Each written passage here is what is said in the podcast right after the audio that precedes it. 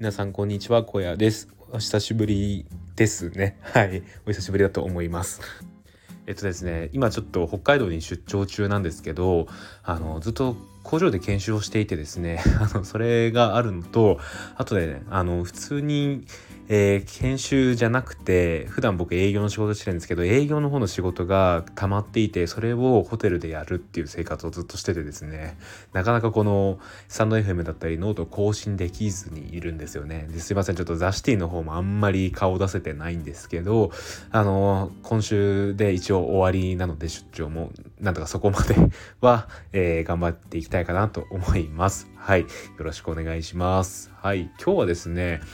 えーと、継続するコツっていうところをお話ししたいと思います。はい、えー、皆さん何かしら継続したいことありませんかね？僕だったら今だとあのあんまりできてないんですけど、えー、スタンド FM であったりとかノートの更新あとブログを続けることとかは、えー、継続していっていきたいなって思っております。でこの継続なんですけど僕はまあ、うん、まあ、あの途絶えたりもするんですけどこう毎日とかじゃないんですけどねこう長い目で見た時に継続することが得意だと思います。はい、で例えばブログであれば、えー、今で2年ぐらいやってますかね、えー、もうすぐで2年ぐらいになるんですけど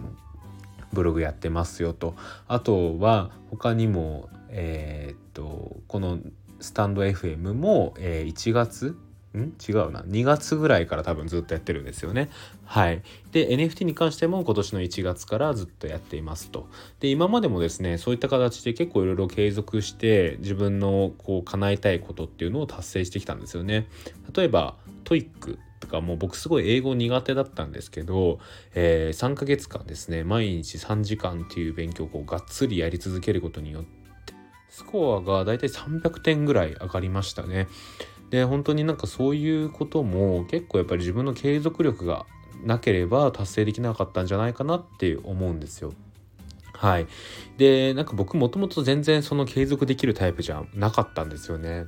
その中学とか高校もこういろいろと足を足が速くなりたいからって言って 毎日、えー、ダッシュのレダッシュをするとかやったんですけど全然ダメでしたね。本当に1週間も経たずやめちゃったりとかしましたね。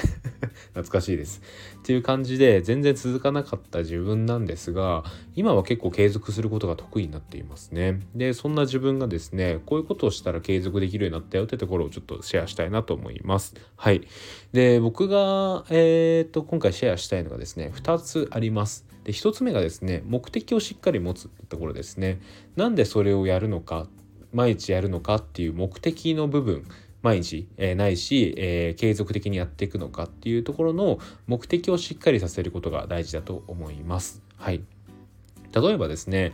えー、ブログでいきましょうか。ブログで、えー、毎日投稿するっていう目標というか継続の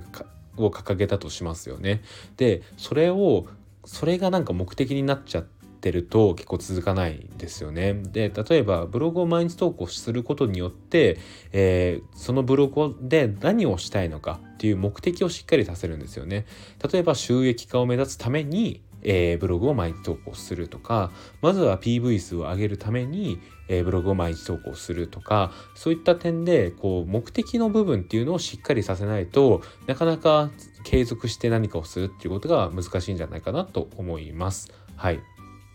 で、まあ、これが、えー、例えばですけど継続するにあたって、えー、必要ない場合もあるんですよね。でそれがあの僕で言うと NFT ですね。楽しいから続けるっていうのはなんかその目的意識がなくても続けることができるんですよね。僕にとって NFT 仮想通貨は本当にそうで毎日新しいプロジェクトとか、えー、そういうのが出てくると本当にそれが面白くてでただただあのその情報を追ってることが楽しいので NFT は続けることができてます。ただなんかこう改めて自分が今までえー、楽しいとかじゃなくてなんだろうな習慣化させたいとか何かか達成したいということがある時にはしっかりと目的の部分を意識しないといけないのかなと思います。是非ですね今何かやることがあるやりたいことがあるんだったらなんかそれの目的っていうのをですねあの明確化しておくといいと思います僕だったら例えばスタンド FM はまあちょっとあの3日とか空いちゃったりもするんですけどこう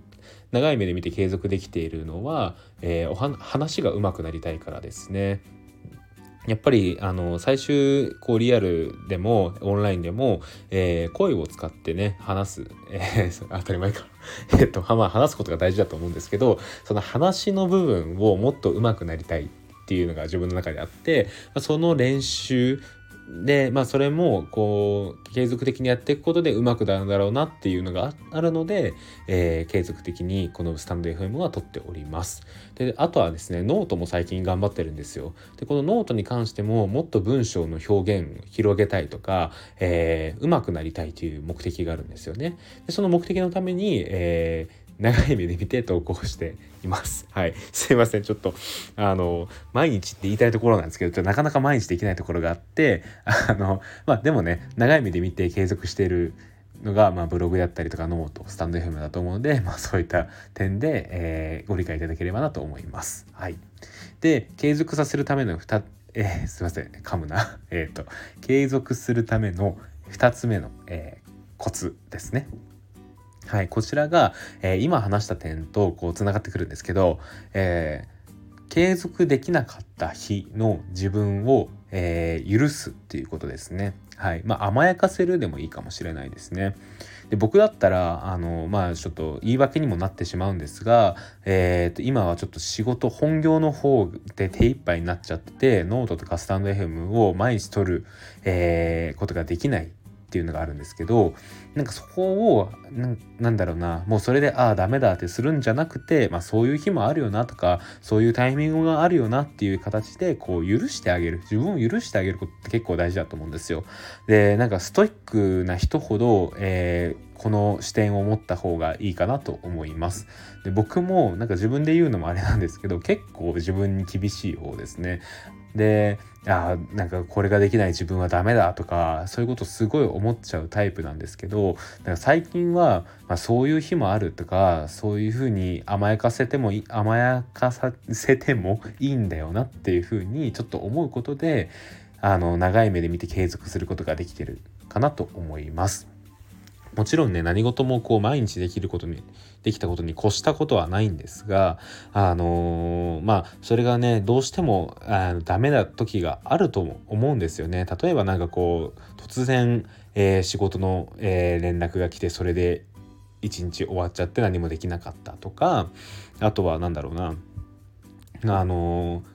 遊びの予定がこう一日で経っちゃっててでその日は何もできなかったとかまあまあまあまあ、まあ、本当いろいろあると思うんですけどそういう時でも自分を許してあげるなんかそういう日もあるってまた切り替えて頑張ろうっていうふうに、えー、思えるか思えないかが結構大事だなと思います。はい、で僕は最近その視点を持ってなんかまあ甘やかせてしてるって言ったらそれまでなんですけど、まあ、そういう日もあるっていうふうに、えー、思うようにしてますね。で結局、えー、本当にその長い目で見た時に、えー、継続できてたら勝ちだと思うんですよね。例えば毎日、えー、3ヶ月続けてもそこからピタッと止めてしまって1年経過してしまったらダメだと思いますし、えー、毎日じゃなくても、えー、長い目で見てこう1年間ずっとそれを、えーやり続けていたらそっちの方が大事じゃないですかねそこから1年2年3年ってやっていく方が結構大事だと思っていて。で僕は結構そういう考えを持って今はやるようにしていますね。もともとはなんか毎日やるって決めたら毎日や るよやってなかったらダメっていうふうに思ってたんですけど最近はねなかなかそんなこともできないイレギュラーな日もあるので、まあ、その日は許してあげるというふうにしていますね。はい、皆さんも是非ねこの視点、えー、持ってみてください結構なんか考え方次第なんですけどこの辺は結構楽になりますね。で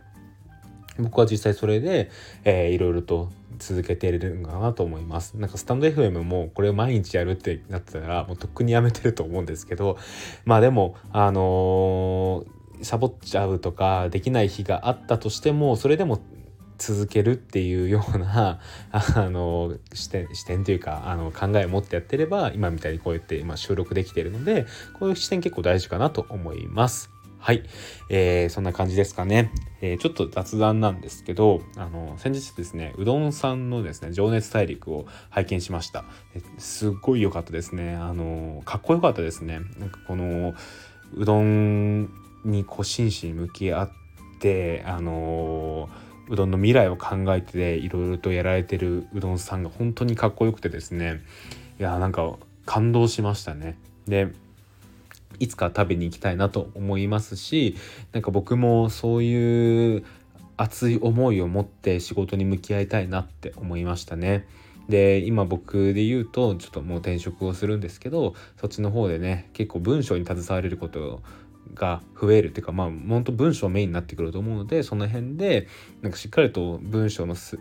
文章術の術とかをこうしっかりと、学んでですね文章術の術文章術を学んであのそれでなんかこういろんな人の心を動かせれたらなと思っておりますはいそんな感じですかね。